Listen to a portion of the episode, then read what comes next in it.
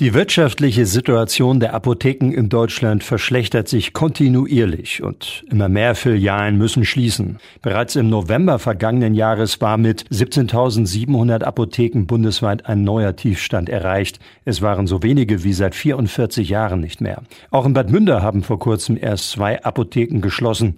Die Inhaberin der Hamelner Bassberg und Berkel Apotheke Wiebke Wünkhaus zeigt sich anlässlich dieser Entwicklung besorgt.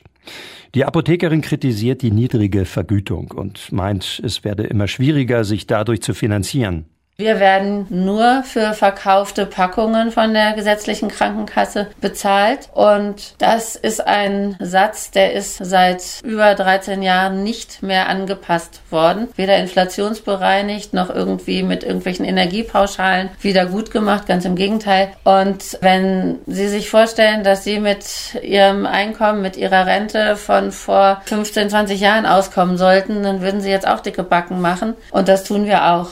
Wünkhaus berichtet, dass die Aufgaben und der Zeitaufwand immer weiter zunehmen würden. So sorgen das kürzlich verpflichtend eingeführte E-Rezept wie auch der Medikamentenmangel für zusätzliche Beratungen und Belastungen. Doch da all diese Zeit nicht bezahlt wird und die Apothekenversorgung ohnehin zu gering ist, geht Wünkhaus davon aus, dass sich die Insolvenz- und Schließungswelle weiter fortsetzt und die Zahl der Apotheken im Bundesgebiet abnimmt. Und meine persönliche Einschätzung ist, es geht so weit runter, bis eine gewisse Zahl von Apotheken nur noch da ist, wie sich irgendwelche BWLer oder Politiker das rechnen. Wobei wir schon im Europaschnitt sehr weit unten sind in der Zahl der Patienten pro Apotheke. Die Apothekerin macht deutlich, dass nun dringend gehandelt werden müsse. Sie warnt vor der Schwierigkeit, das Gesundheitssystem wieder aufzubauen, wenn erst einmal der Tiefstand erreicht ist.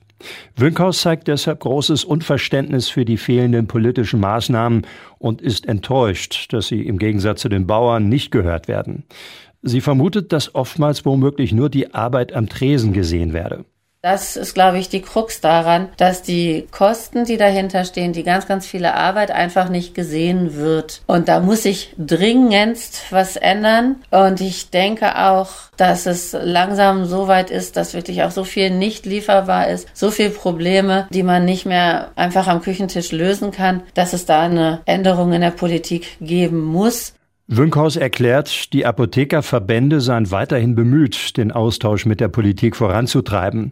Doch bei den zunehmenden Aufgaben und dem steigenden Zeitaufwand brauche es letztendlich finanzielle Zuwendung vom Staat. Also entweder fängt man damit an, dass wir unsere Dienstleistungen vergütet bekommen oder einen anständigen Preis pro Packung, damit man solche Quersubventionen eben leisten kann. Nur dann können wir auch in der Fläche weiter präsent sein, nur dann können wir auch attraktiv sein für junge Berufsanfänger und das Volk versorgen.